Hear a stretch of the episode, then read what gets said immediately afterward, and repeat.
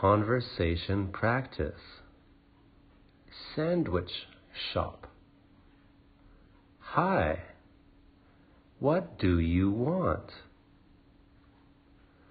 I want a sandwich, please.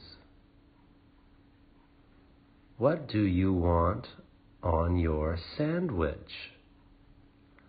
I want cheese and meat on my sandwich. Do you want something to drink? Yes. I want water, please. Vocabulary bread, meat, cheese,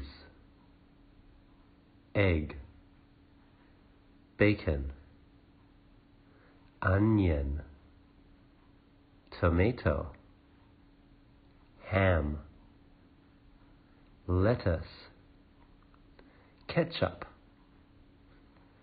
mustard, mayonnaise, big, small, long, short, night, day,